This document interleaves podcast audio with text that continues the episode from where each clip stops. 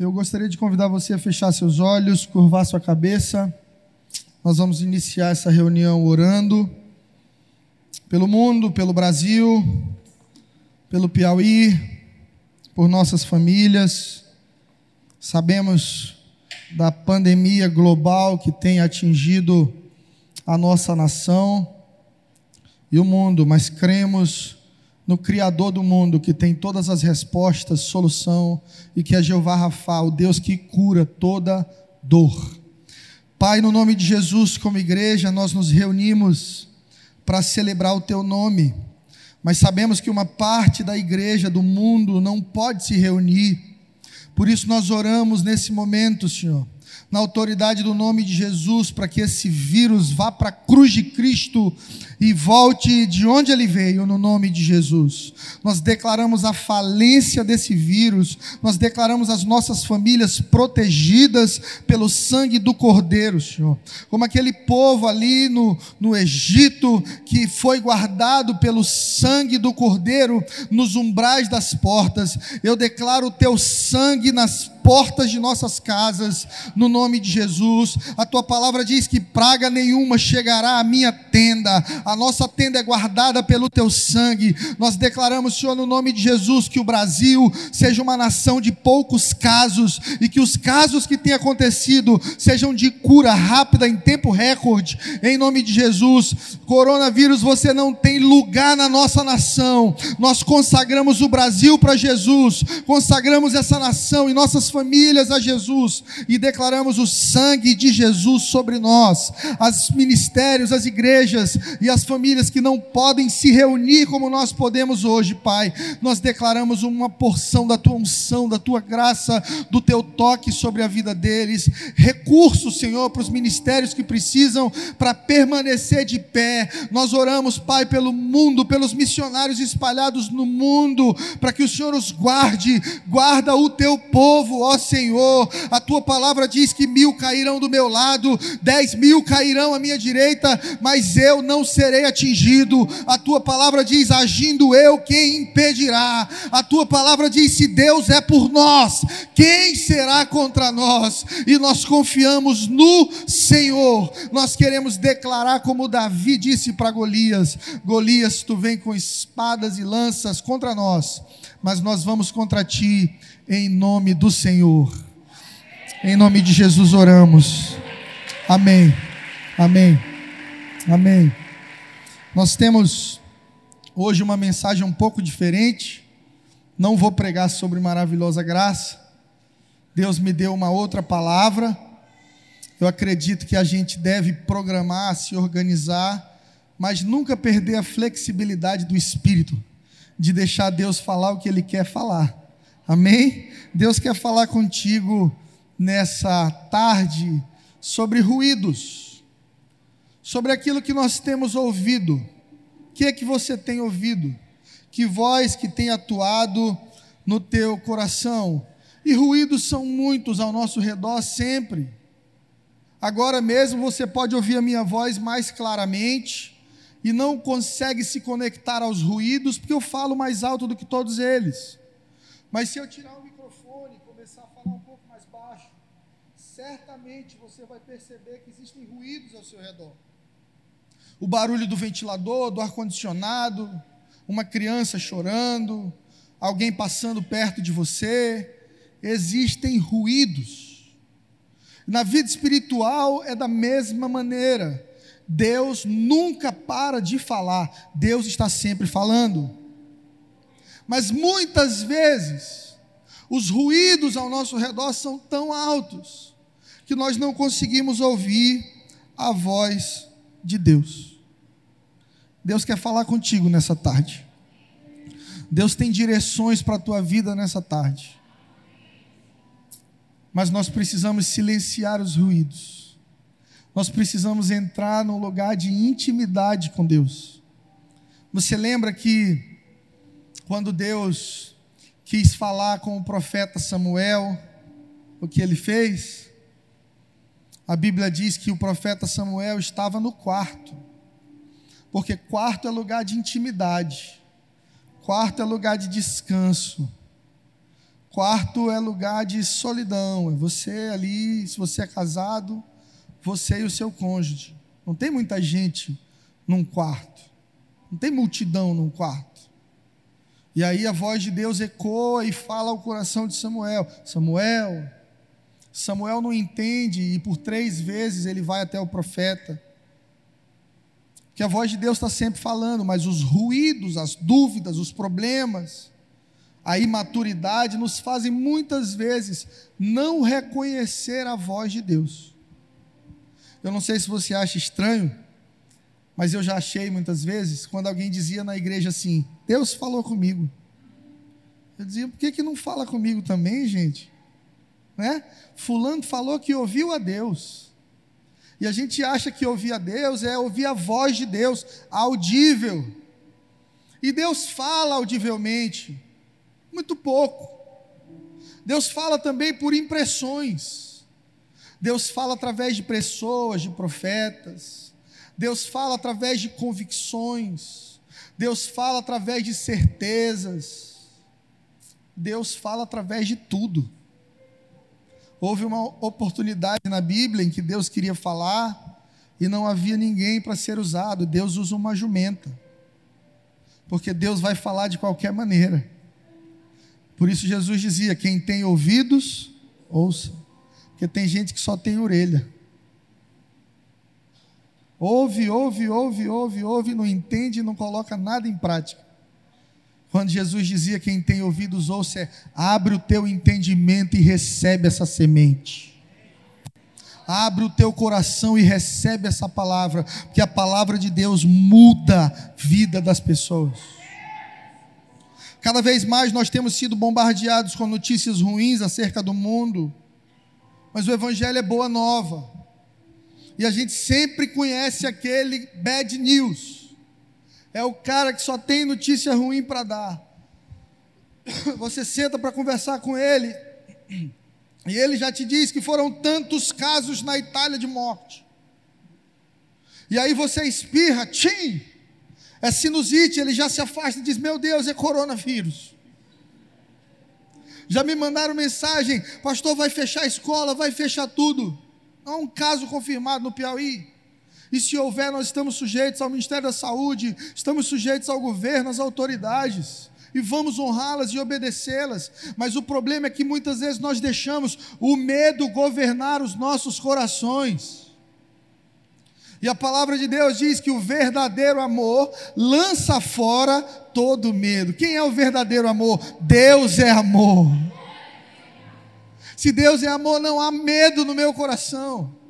Se Deus é amor, o governo do medo é destronado no meu coração, e eu entendo que porque sou amado, sou cuidado por Deus. Se você entende que você é amado por Deus, você perde o medo de dar errado na vida, você perde o medo de ser um projeto falido na vida, porque você entende, eu sou filho do Pai mais amoroso da eternidade, eu sou filho do Pai mais poderoso de todos, eu sou um projeto que de alguma maneira ele vai fazer dar certo. O Evangelho é boa nova, é boa notícia. A gente, às vezes, é, o pessoal chama crente de alienado. Porque o crente ele vive num mundo paralelo. Mas o crente não é alienado. O crente ele é de outro mundo, ele é Joe. O crente é de outro lugar.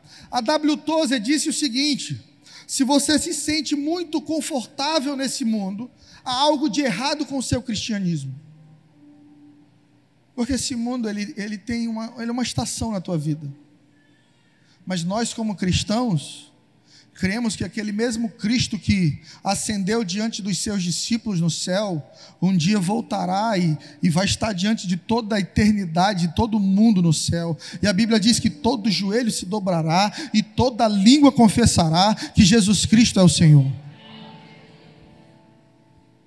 Nós precisamos crer no governo infalível de Cristo. E Cristo nunca prometeu facilidade. Cristo prometeu vitória. Jesus não disse que a gente ia ganhar sem lutar, mas ele disse: ó, a vitória já é garantida. Nós não lutamos para vencer, Lutamos porque já vencemos em Cristo Jesus. Mas muitas vezes nós esquecemos que somos promotores das boas novas e nos tornamos reféns dos ruídos do mundo. Então, se o mundo diz que está mal, se o mundo diz que vai dar errado, se o mundo diz que tá, vai se acabar tudo, você se torna refém, já aumenta a dose do Rivotril, aumenta a dose do diazepam, já começa a planejar sua fuga para algum lugar. Você lembra quando Jesus foi orar pelos discípulos, que ele disse assim: Pai, não te peço que os tires do mundo, Ou seja, o Evangelho não é uma fuga de problemas, o Evangelho é força para vencer cada um deles. A oração de Jesus é: Pai, eu te peço que esteja com eles, para que eles vençam todos os problemas. Porque sem mim nada podeis fazer, sem Deus ninguém vence nada, mas com Deus, querido, qualquer exército se torna nada diante de nós. O coronavírus diante de Deus é nada, porque Deus é cura, Deus é vida, Deus é graça, Deus é abundância.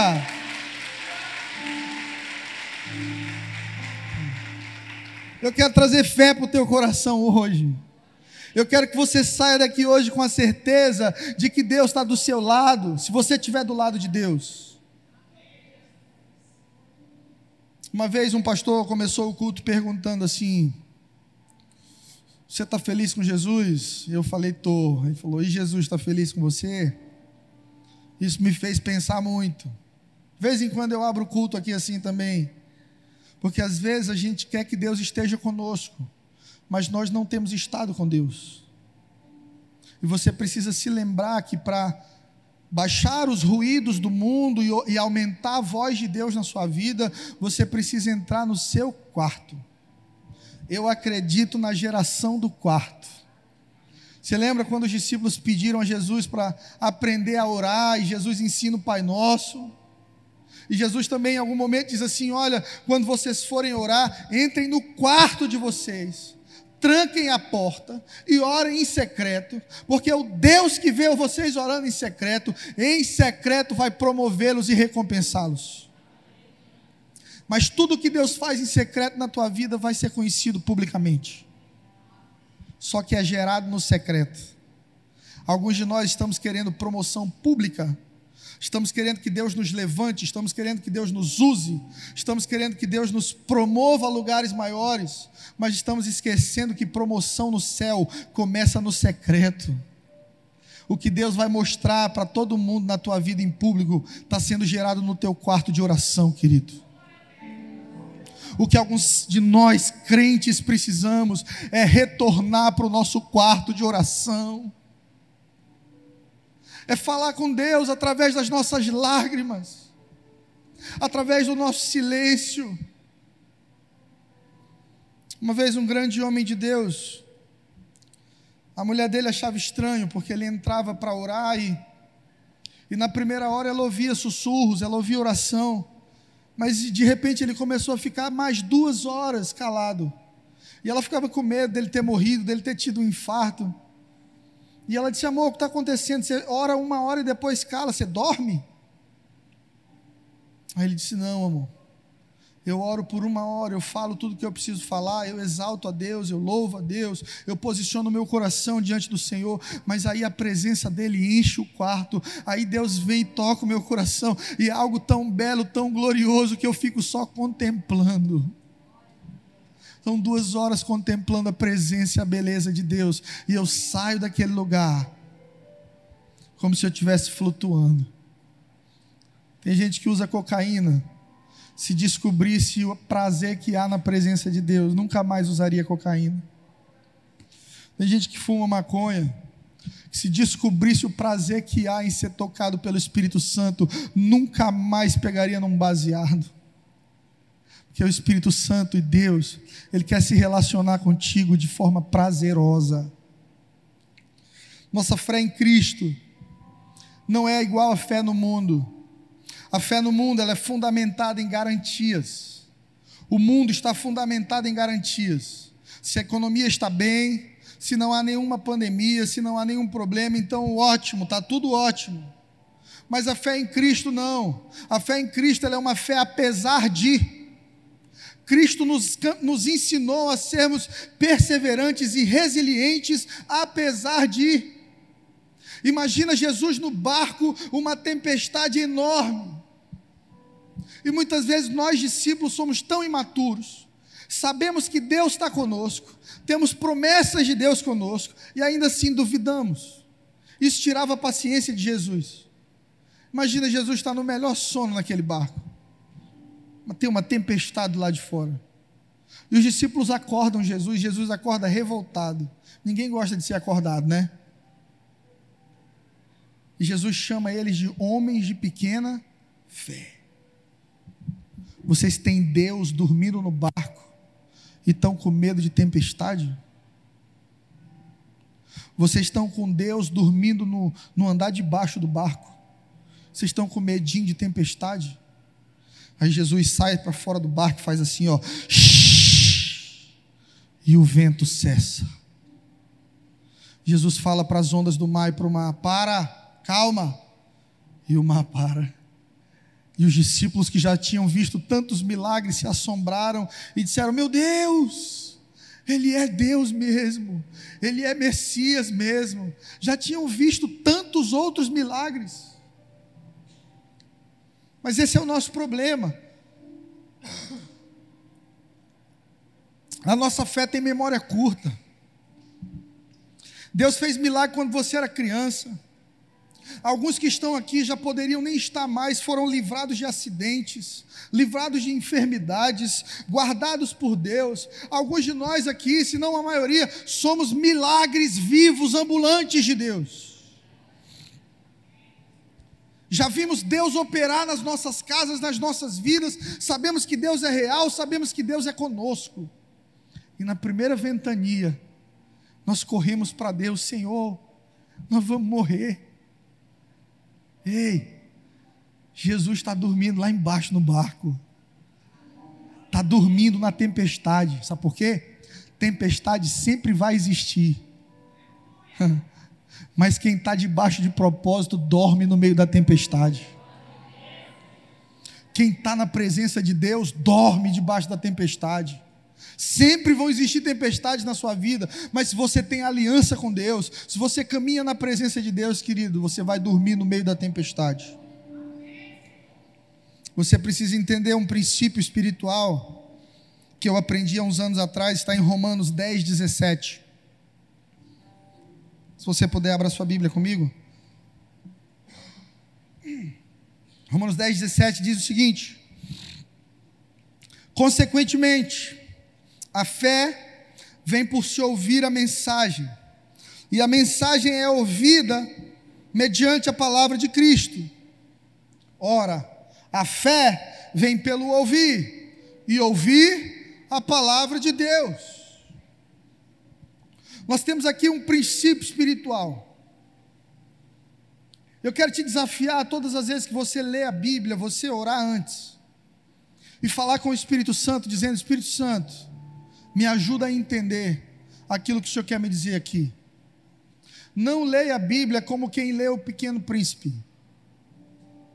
Não leia a Bíblia como quem lê Senhor dos Anéis, como quem lê Nárnia. A Bíblia não é um livro comum.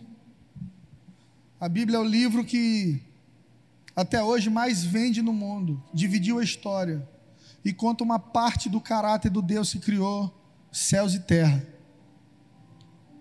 Quando você lê esse texto na palavra, você entende o que Paulo está dizendo aos Romanos. Paulo está dizendo que há um princípio espiritual. O que você ouve, várias vezes, vai gerando crenças na sua vida. Se você, desde pequenininho, ouviu do seu pai que você não presta, não presta, não presta, esse menino não presta, esse menino não vai dar em nada, esse menino é um vagabundo, esse menino vai ser um criminoso. O que, é que acontece com esse menino com 16, 17 anos? Ele abraça uma falsa crença de que ele não presta. Se você entende que você é abençoado, Se você diz para o seu filho que ele é uma bênção, que ele é amado, que você sonhou com ele, que você ama ele, que você acredita nele, o que que acontece quando ele faz 15, 16 anos? Ele abraça uma crença, eu sou amado. Eu não preciso fazer nada para ser amado. E eu sei que muitos dos nossos pais erraram nisso conosco. Por isso, perdoe eles, porque eles não tinham informação, sabedoria, e nem conheciam a Deus de verdade.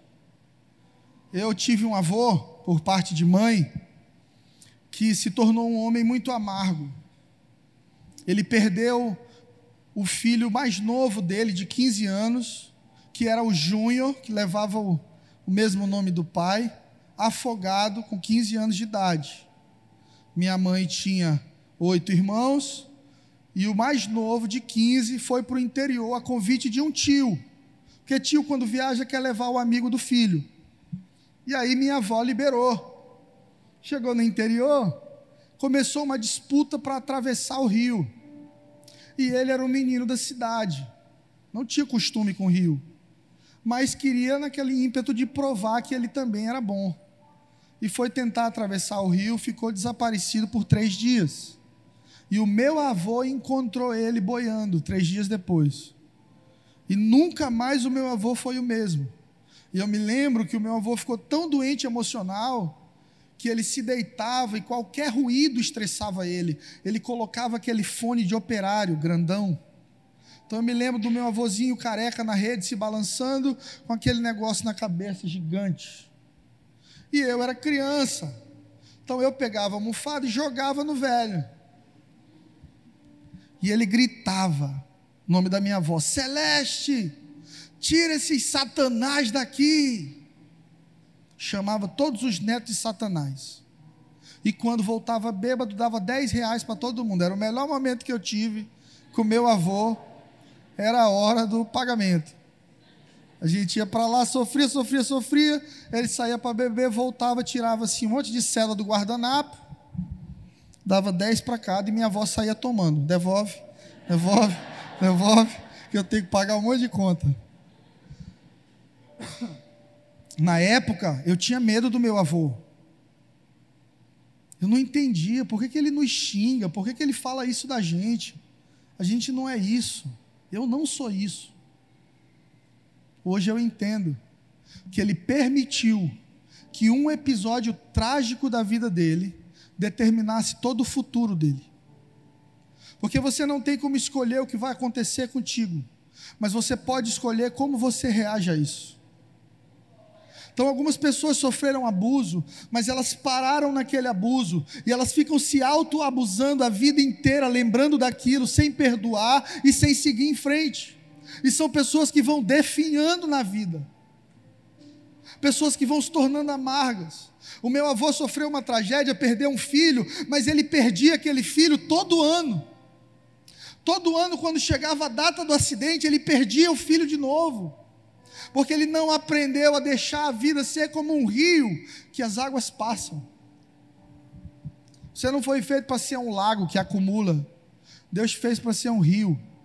A palavra diz que do teu interior fluirão rios de águas vivas. Sabe por quê? Porque vai, às vezes vai ter processo de morte, às vezes vai ter dor, às vezes vai ter luto, às vezes vai ter chateação, mas vem o rio de Deus, passa e leva tudo e traz vida de novo. O Espírito Santo de Deus quer gerar vida dentro de você. Abra o seu coração e aprenda que o que você ouve gera o seu futuro. O que você ouve muito é o que você vai falar, e o que você fala profetiza o seu futuro. Existem muitas coisas que podem fortalecer a nossa fé, mas o texto de Paulo é específico em dizer que ela vem pelo fato de se ouvir. A fé vem por ouvir. Eu te pergunto nessa tarde, o que que você tem ouvido? Qual é a voz que fala na tua mente, no teu coração? Existem muitas vozes as tuas emoções, o inimigo, que a Bíblia diz que é o nosso acusador, e existe a voz de Deus. Eu vim aqui para te estimular a acreditar na voz de Deus. A voz de Deus, ela diz que você tem vida abundante. A voz de Deus diz que se você estiver cansado e sobrecarregado, tem alívio para você. Às vezes o que a gente está precisando fazer na vida é mudar as vozes que estão ao nosso redor. Às vezes o que a gente precisa é desligar um pouco a televisão. Tem gente que ama balanço geral. Eu lembro da época que eu era menino, tinha um programa no Maranhão com um repórter chamado Jânio Warley. Eu nunca esqueci o nome dele porque era um nome diferente. E era sete da manhã, então acordava para ir para a escola e Jânio Warley estava filmando o atropelado, o sangue, o, o bandido. A, o, você via toda a cena brutal do acidente por incrível que pareça, tem gente que ama ouvir notícias ruins. E toda vez que você vai se enchendo de notícia ruim, o que você vai gerando são coisas ruins. Ei, se encha do Espírito Santo de Deus. Se encha da palavra de Deus. Tira do teu carro esse CD de parangolé esse CD de safadão, de vete. Tira isso aí, cara. Coloca louvor quando você acordar. Acorda e põe para tocar Santo Espírito. Ora, agradece a Deus porque você está saudável, porque o Senhor tem cuidado de ti. Antes de dormir, coloca a Gabriela Rocha para tocar. Tem um cantor legal aí, Fred Arraes, põe uma música nova dele. Aba, entendeu? Ouve lá, curte, clica, compartilha, que esse irmão é legal. Você vai perceber você vai perceber que se você mudar o que você ouve, o que você fala muda. E se você mudar o que você fala, o teu mundo vai mudar. Deus te chamou para ser profeta. Antes de qualquer coisa, profeta sobre a sua própria vida. Tem gente que gosta de transferir responsabilidade. Vocês estão indo para a igreja? Ou oh, ora por mim lá. Olha, olha, pega, peraí. Teve uma irmã que me trouxe foto do marido. Pastor, está aqui a foto do meu marido. Bote na sua carteira e ore. Vai ficar complicado para o meu lado. Se a minha esposa abre minha carteira, tem a foto de um senhor que ela não conhece. Nos mundos atuais, né? É perigoso. Eu disse para ela, irmã, pega essa foto da senhora. A senhora tem autoridade. Exerça a sua autoridade na sua casa.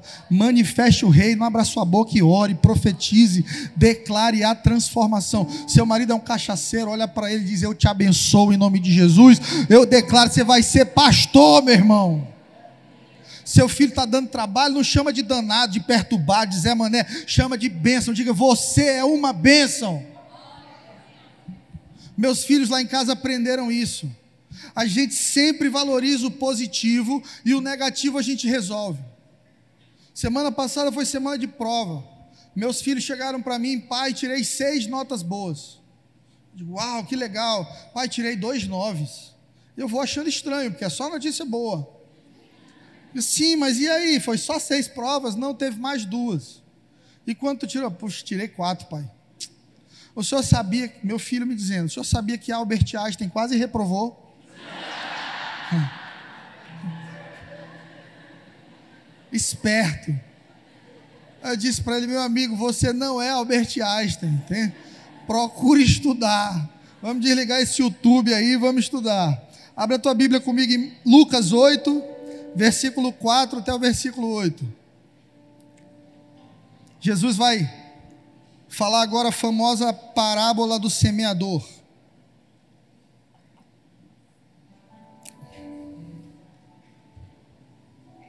Então Jesus falou aos seus discípulos e depois explicou, dizendo: Reunindo-se uma grande multidão e vindo com Jesus gente de várias cidades, ele contou essa parábola. O semeador saiu a semear. Enquanto lançava semente, parte dela caiu à beira do caminho, foi pisada e as aves do céu a comeram.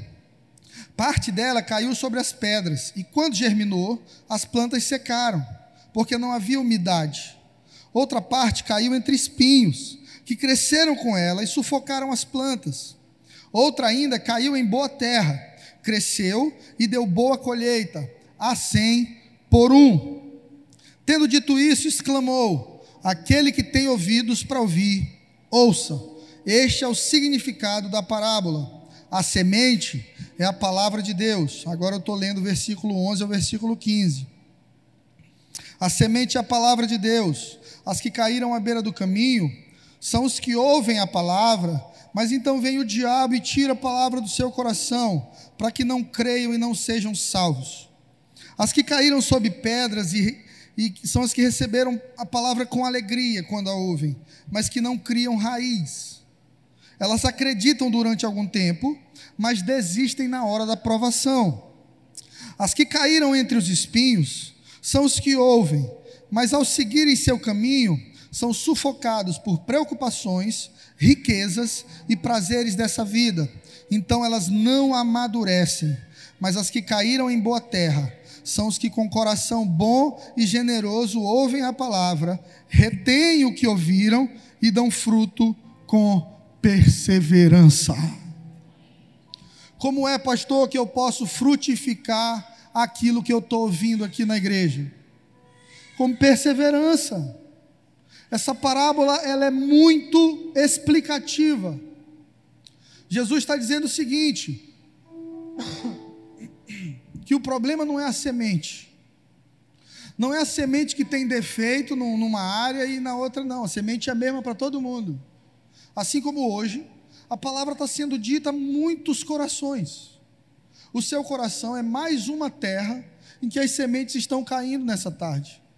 O que muda é a reação de quem ouve.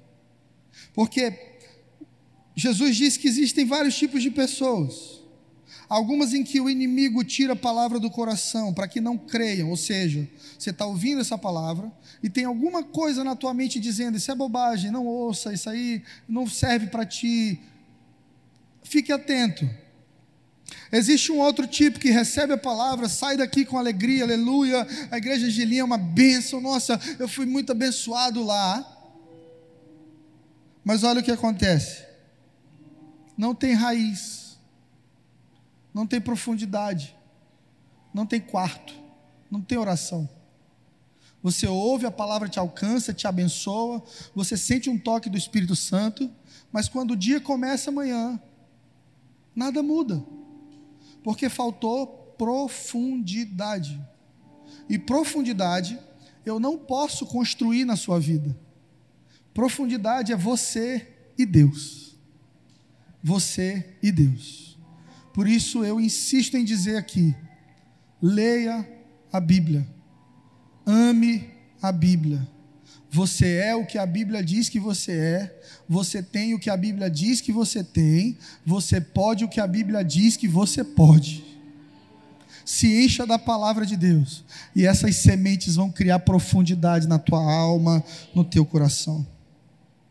Há também um tipo de pessoa que ouve e recebe a semente, e então tomam o seu caminho, mas são sufocados por preocupações, riquezas, prazeres. Porque às vezes é justamente isso que nos tira da presença de Deus. A semente foi a mesma para todas, o que mudou foi o coração. E quando a gente está cansado, a gente negocia princípios. Quando a gente vem de uma vida sofrida, a gente negocia princípios. Por isso que Jesus, ele é a restauração do teu coração, do teu ânimo, da tua paz, da tua alegria. Para que você não recebendo a semente mais preciosa que Deus tem para a sua vida, você não abra mão dela por causa de preocupações, por causa de riquezas ou por causa de prazeres desse mundo. No final das contas, a, a semente que frutificou por cem foi aquelas que caíram em boa terra. Coloca a tua mão no teu coração e diz comigo: Eu sou uma boa terra. Amém. E essas que são boa terra, elas ouviram com coração bom e generoso. E a Bíblia diz que elas retêm a palavra, elas guardam no coração e dão fruto através da perseverança. Perseverança e resiliência são palavras muito próximas que significam continuar mesmo quando você não quer mais. Continuar mesmo quando você não tem vontade mais. Você que é casado, quantos casados a gente tem aqui? Você vai aprender durante toda a sua vida o que é perseverança. Você vai olhar para o lado, às vezes, sua esposa vai estar roncando, zangada, e você vai dizer: Ó oh, Senhor, me ajuda a perseverar. Você casou com seu marido que tinha barriga de tanquinho, e agora você olha para o lado e vê aquela montanha carinhosa. Você vai olhar para ele e vai dizer: Senhor, me ajuda a perseverar. Perseverança é mesmo quando o cenário não é igual como foi antes, você continua. Eu já disse para vocês, eu nunca pensei em divórcio. Eu, eu tenho esse prêmio na minha vida. Nunca pensei em divórcio, só em homicídio. Brincadeira. No final das contas, eu estou casado há 16 anos. E só estou casado porque eu decidi perseverar todo dia. Uma vez eu perguntei para o meu pai, pai, quando que você decidiu caminhar com Deus? E ele disse para mim assim, filho, hoje. Eu achei estranho porque eu perguntei isso, ele já tinha 25 anos de pastor. Aí eu disse: Não, pai, não pode ter sido hoje. Disse, Sim, filho, hoje. A primeira vez foi há 25 anos atrás. Mas até hoje eu tomo essa decisão todo dia de novo.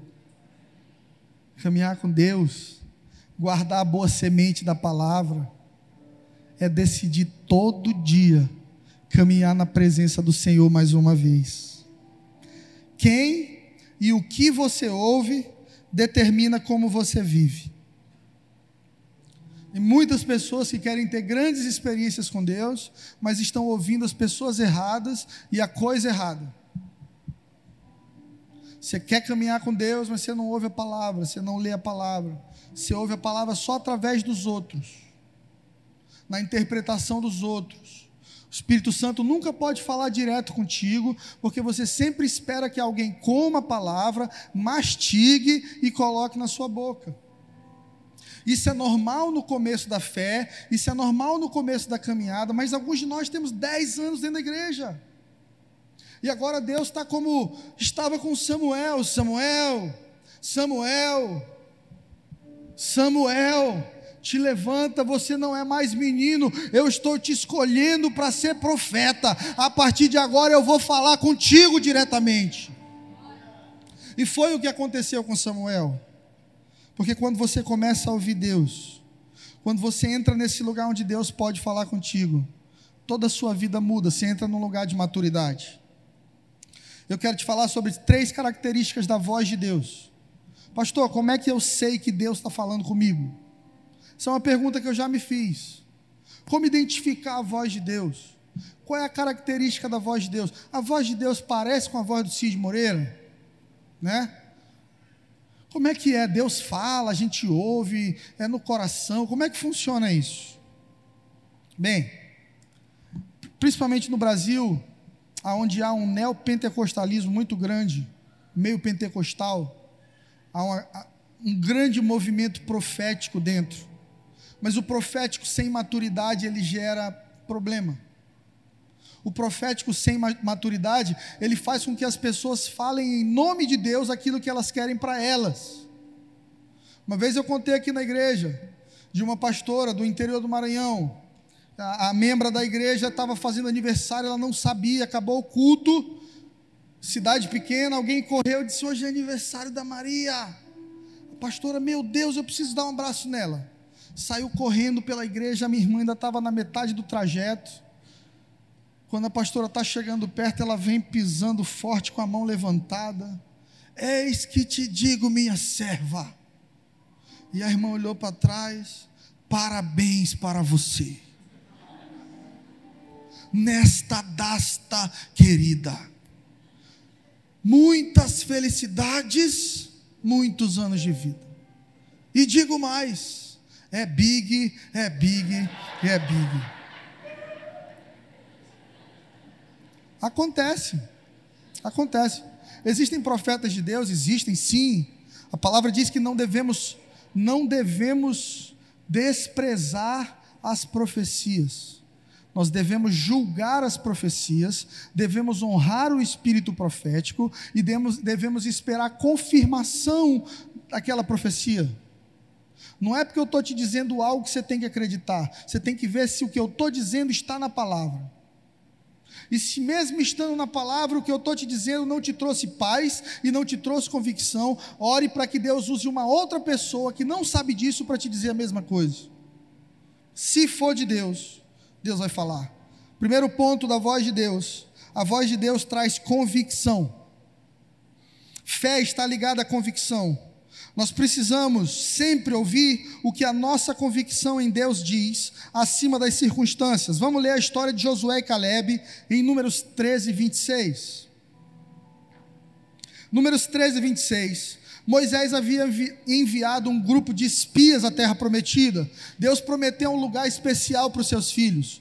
E Deus disse assim: mana leite e mel, é um lugar poderoso, é um lugar especial. Eu tenho uma terra para o meu povo que passou a vida andando na terra dos outros.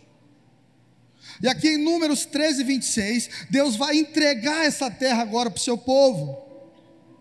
E olha o que a palavra diz: então retornaram a Moisés e a Arão e toda a comunidade de Israel em Cádiz, no deserto do Parã, onde prestaram relatório a eles, toda a comunidade de Israel. E lhes mostraram os frutos da terra, e disseram o seguinte para Moisés: Entramos na terra que você nos enviou, aonde há leite e mel com fartura, ou seja, Deus nunca mente. Se Deus prometeu prosperidade para você, querido, tem uma terra de prosperidade para você. Vão haver gigantes nessa terra. Você pode dizer isso para quem está do seu lado? Tem gigantes na sua terra prometida. Você vai precisar derrubar. E olha o que os espias disseram: o povo que vive lá é poderoso, as cidades são fortificadas e muito grandes. Também vimos descendentes de Enaque os amalequitas vivem no Negueb, os hititas e os jebuseus, amorreus na região montanhosa. Os cananeus vivem perto do mar, junto do Jordão. Você sabe o que, que os caras estão dizendo aqui para Moisés e Arão? Eles vêm da terra prometida e dizem assim: ó, lá é poderoso, é maravilhoso, é tudo que Deus falou, mas está cercado de inimigo, os piores inimigos, aqueles que nos feriram, nos oprimiram, está tudo cercado lá, eles são fortes, todas as cidades são fortificadas, os caras são grandes, vamos largar isso de mão. É o povo que fica contando o caso de coronavírus. Pastor, já deu mais dois, ó. Deu mais três. Deu e ainda vai dar mais alguns, irmão.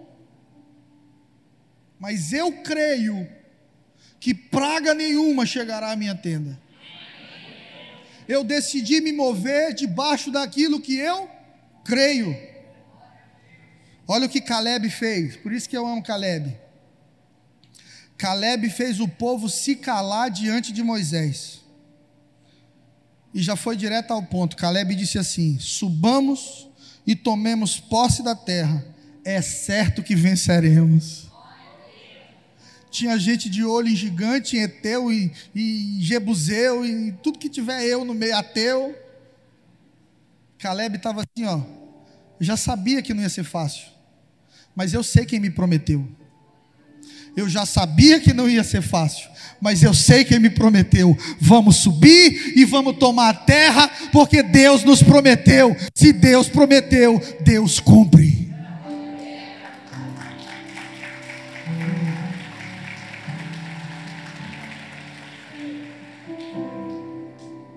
Aí lá vem de novo os bad news aqui, ó. Mas os homens que tinham ido com ele disseram: Não podemos atacar aquele povo é mais forte do que nós. Os demais espias estavam impressionados com os perigos que a terra aparentava ter.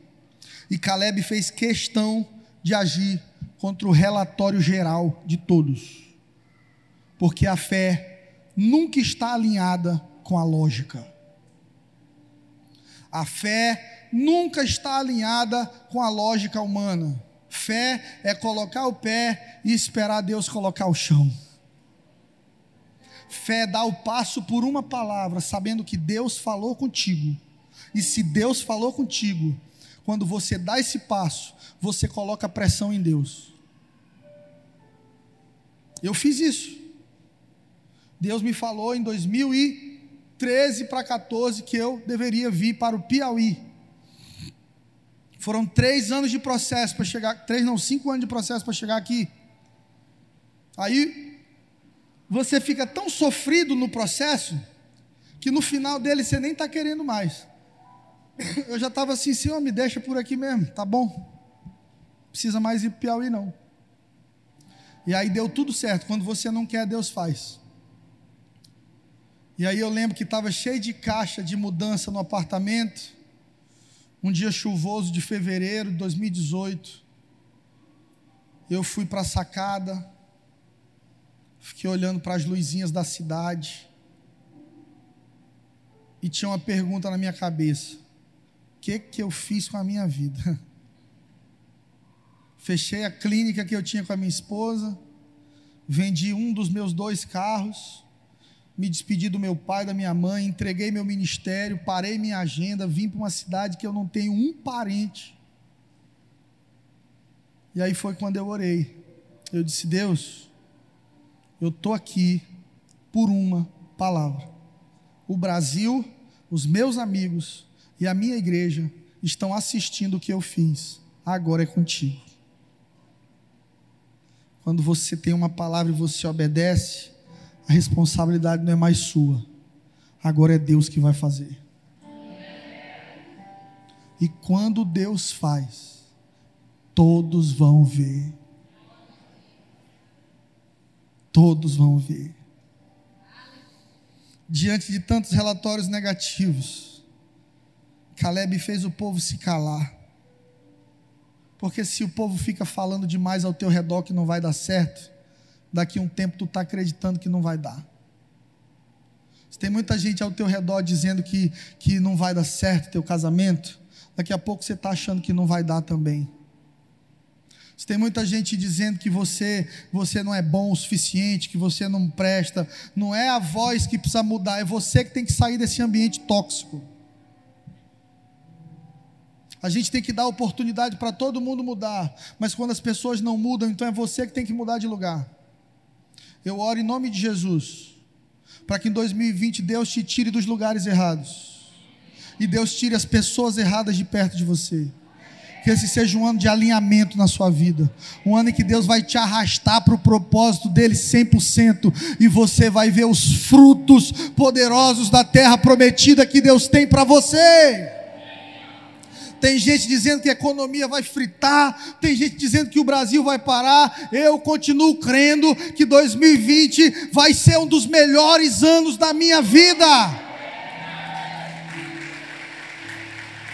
Hum.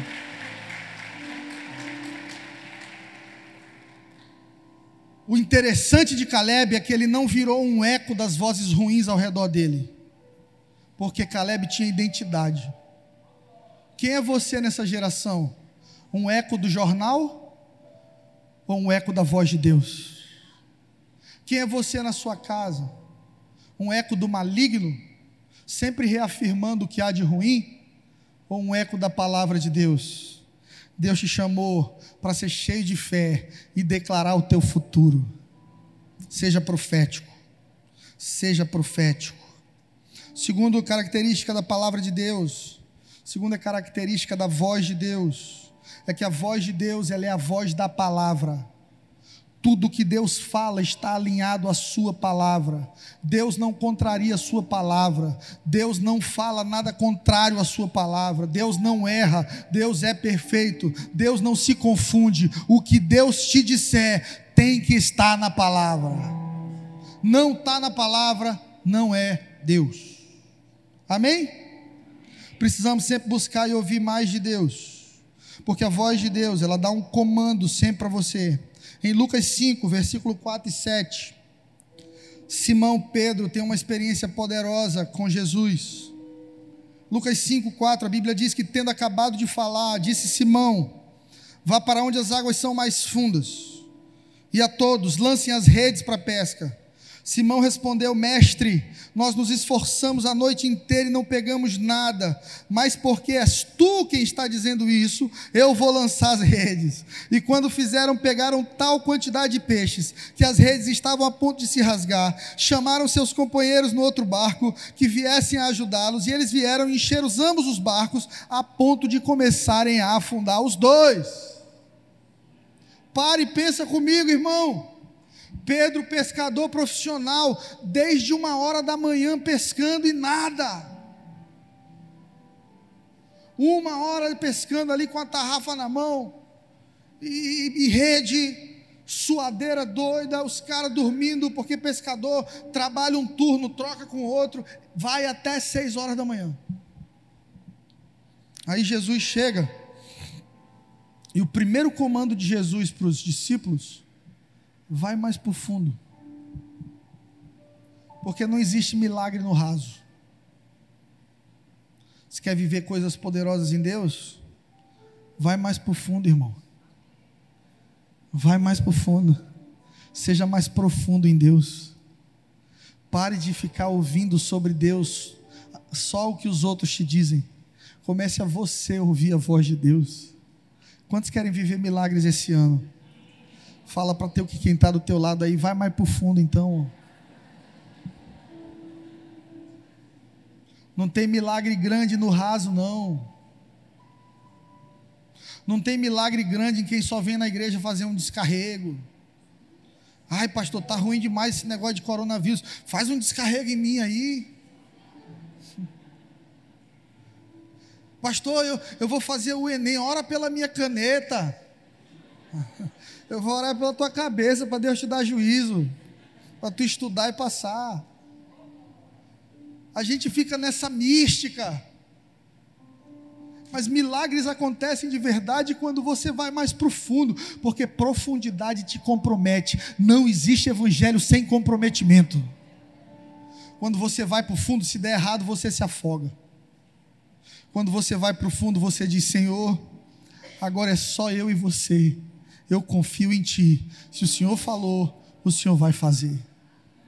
E Pedro, Pedro teve uma revelação poderosa, era Simão ainda. Mas ele sabia quem era Jesus. E é importante que você saiba quem é Jesus. Quem é Jesus, igreja? Jesus é o Filho de Deus, o unigênito de Deus, o Emanuel, Deus conosco, o príncipe da paz o Salvador do mundo. E aí, Pedro diz o seguinte: Senhor, a gente está a noite inteira trabalhando, a noite inteira trabalhando, mas, porque és tu quem está dizendo, eu vou lançar as redes. Pedro entendeu que não é o que está sendo dito, não é o que está sendo dito, é quem está dizendo. Tem muita gente falando sobre Deus que não vive com Deus, não adianta. Tem muita gente estudando sobre Deus, mas que não caminha com Deus, não adianta. A autoridade não está no que você sabe, está no que você vive. Vai na Cracolândia, tenta pregar para 80% dos meninos da Cracolândia conhece Bíblia. Várias vezes eu fui pregar para drogado e eu disse: Conhecereis a verdade. Ele olha para mim e diz: E a verdade vos libertará. Muitos são filhos de pastores.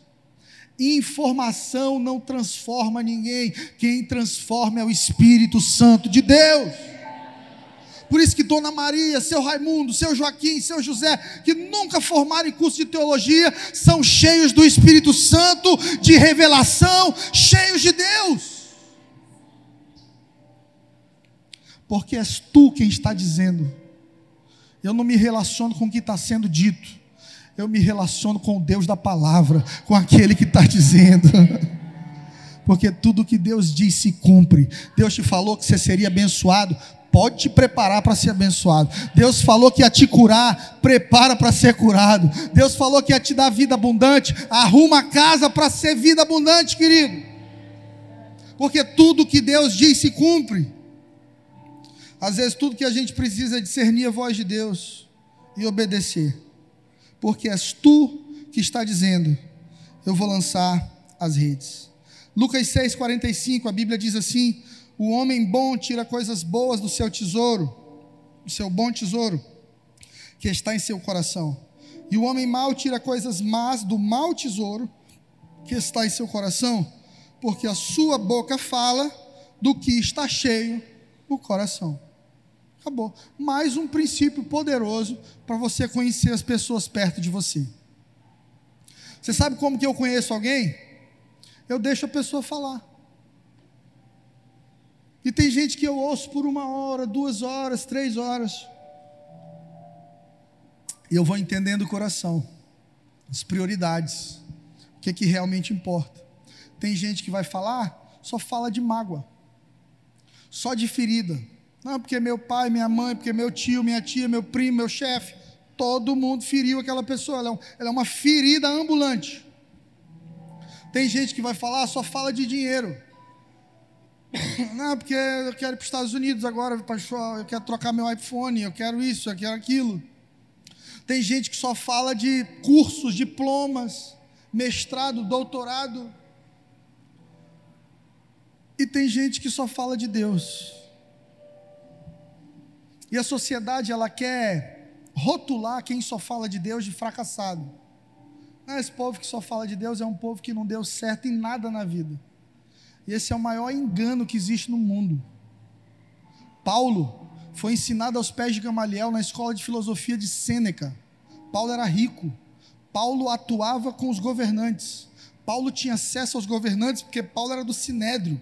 Paulo julgava as causas do povo. Paulo era magistrado. Davi foi riquíssimo. Salomão, um dos reis mais poderosos do mundo. José de Arimateia, um homem próspero que abençoou Jesus. Deus sempre usou pessoas prósperas para promoverem o reino.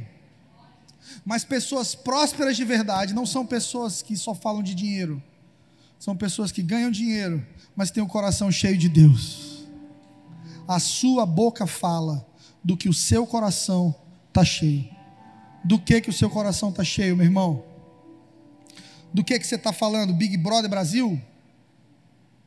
Vai sair Pyong, vai sair não sei quem.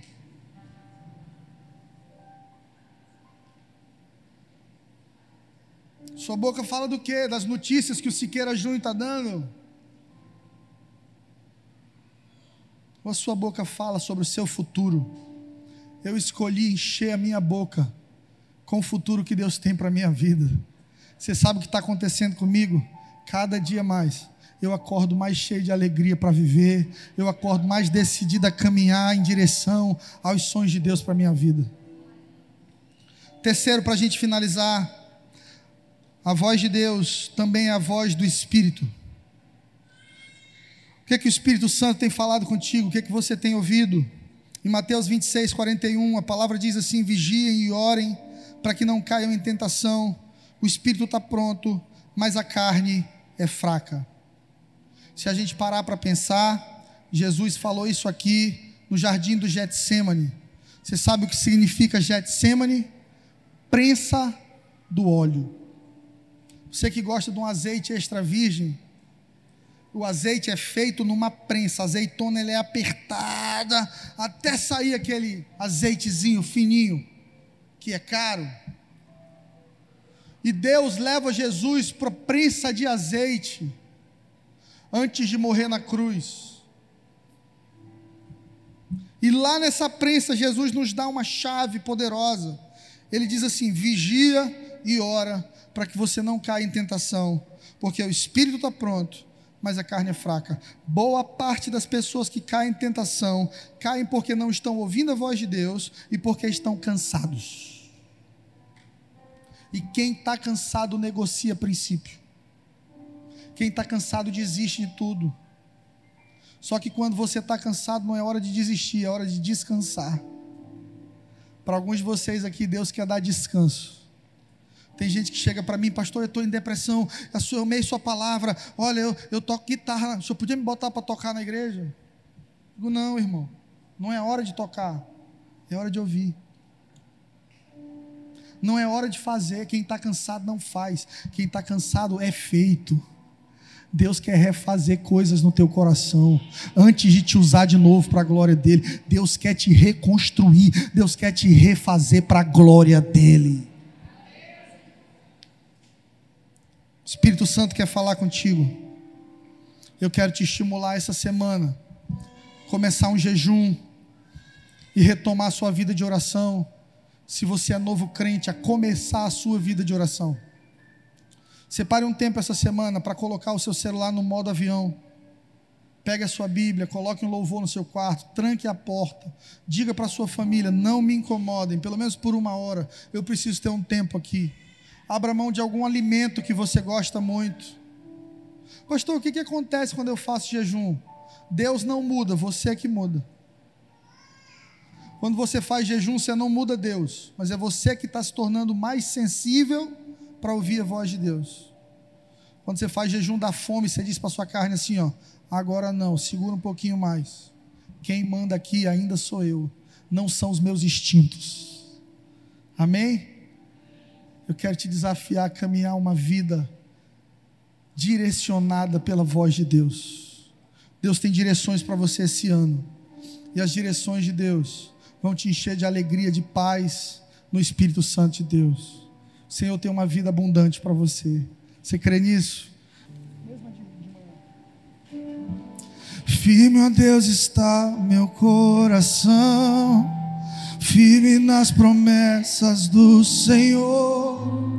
Eu continuo olhando para ti, e assim eu sei que eu posso prosseguir. E mesmo quando eu chorar, as minhas lágrimas serão para regar a minha fé e consolar seu coração, pois o que chora aos pés da cruz, clamando em nome de Jesus, alcançará de ti, Senhor misericórdia, graça e luz.